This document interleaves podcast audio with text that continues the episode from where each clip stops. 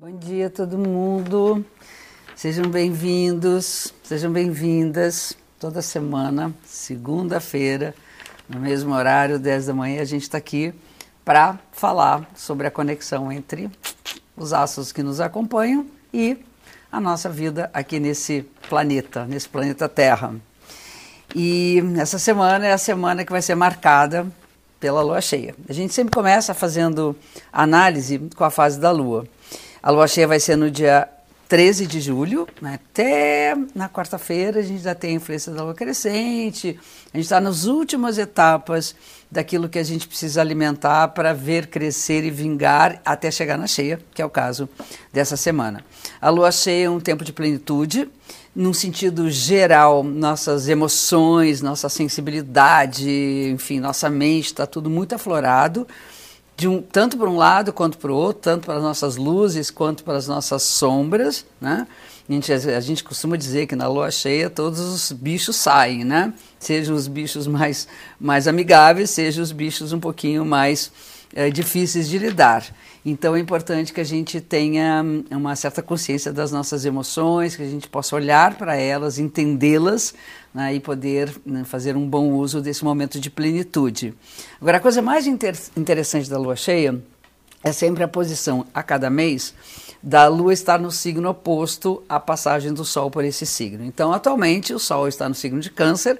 Feliz ano novo para todos os aniversariantes dessa semana, os cancerianos. Então, durante esse mês, a lua está no signo de Câncer. E nessa semana, desculpa, o Sol está no signo de Câncer, e nessa semana, então, a Lua alcança o lugar oposto a essa posição. Então, dentro né, da, da nossa teoria de luz e sombra, esse é um momento de grande luminosidade. Sempre a cada mês nós temos a possibilidade de complementar aquilo que está nas sombras do signo iluminado pelo Sol. Então, o signo de Câncer fala de toda a parte sensível, do campo dos nossos afetos, dos nossos laços emocionais, da nossa história, do nosso passado, da nossa família, das nossas origens, da nossa ancestralidade. E Capricórnio, que é o signo onde está a Lua, o signo oposto, fala daquela cabra né, com as patas com garras que sobe a montanha, as pirambas sem cair, com um centro de gravidade maravilhoso, até chegar na sua máxima posição, que é chegar no topo. Então, uma coisa importante, eu acho super pertinente para os momentos atuais, é que câncer, genericamente falando, fala da nossa relação com a nossa casa né? o espaço onde a gente vive, o lugar da nossa intimidade. E Capricórnio fala de todo o projeto de carreira profissional, do nosso trabalho, dos nossos compromissos, das nossas obrigações. E atualmente tá nessa, né, a gente ainda está nessa tentativa de equilíbrio entre casa e trabalho, até por toda a, a questão da pandemia, onde nós tivemos que trabalhar em casa, né, através do trabalho remoto, e estamos voltando, a maioria das pessoas, voltando ao trabalho presencial, mais ou menos equilibrando. Por um lado, você poder passar mais tempo em casa, coisa que não acontecia, é muito legal. Por outro, ficou muito embolado tudo. As pessoas falam muito, têm comentado comigo da dificuldade que é dar limite para o trabalho, envolvendo tudo. Está ali num, numa reunião e o feijão está quase que queimando no fogão. As crianças estão lá pedindo ajuda. Enfim, então a gente tem que regular essas duas coisas, equilibrar exatamente o tempo que nós disponibilizamos para a nossa vida pessoal e o tempo que a gente disponibiliza para realizar nossas obrigações com o trabalho.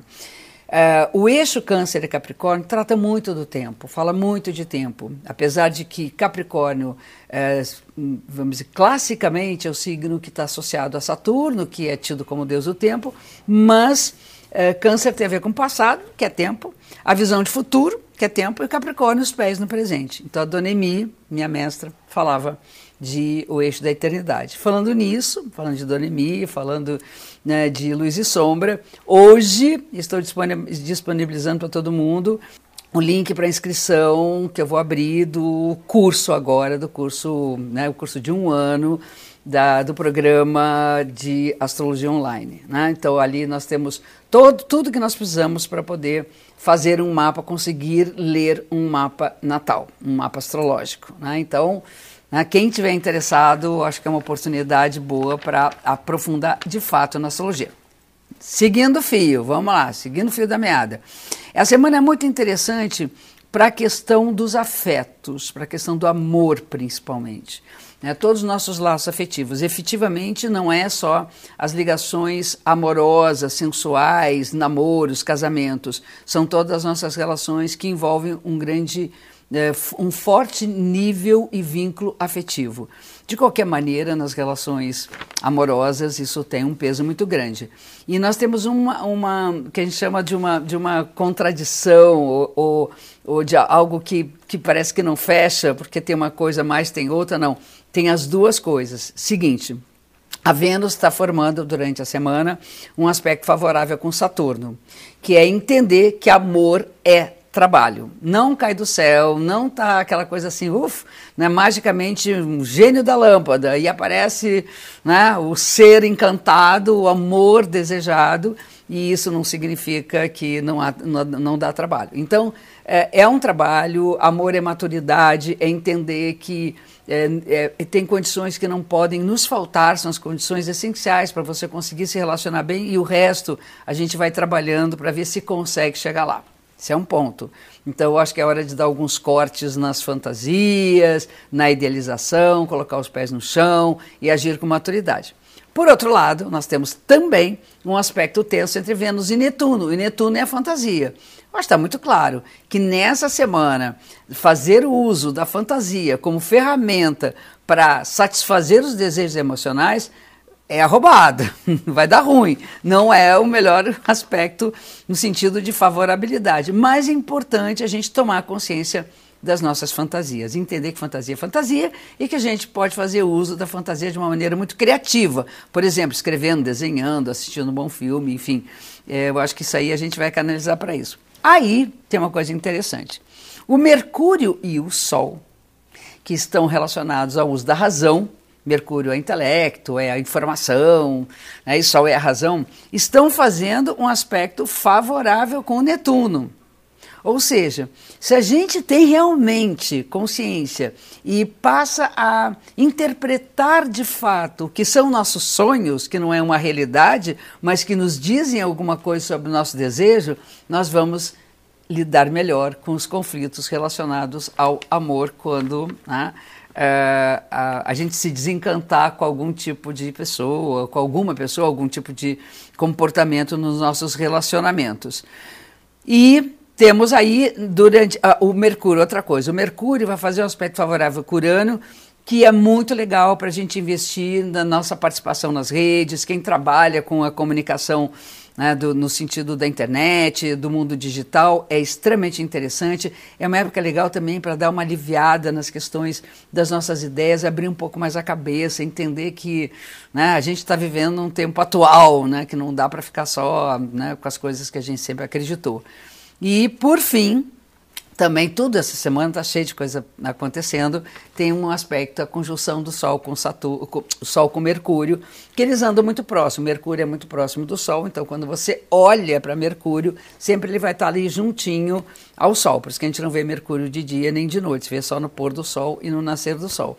E aí a conjunção Sol-Mercúrio é o uso realmente consciente da nossa linguagem, da comunicação, o uso eh, favorável da razão né, assim, da benção de sermos pessoas racionais, né, por incrível que pareça, a gente não ter usado muito bem, mas que a gente pode aprender a usar.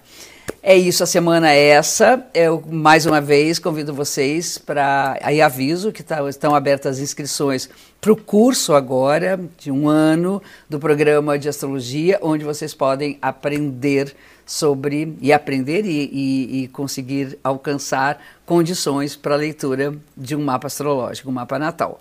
A inscrição ela está na bio do Instagram e está na descrição do vídeo do YouTube. Né? Tenha uma semana linda, que seja uma semana onde a gente possa viver e resolver nossas questões de afeto, de amor, né? das ilusões que a gente alimentou, dos, da, daquilo que é viciado nas nossas relações e mãos à obra para poder criar relações saudáveis. Tá bom, meus amores? Um beijo gigante. É sempre bom estar aqui com vocês e até a próxima semana, como sempre, no mesmo bate-horário, no mesmo bate-local que é a nossa rede social. Um beijo enorme. Até lá.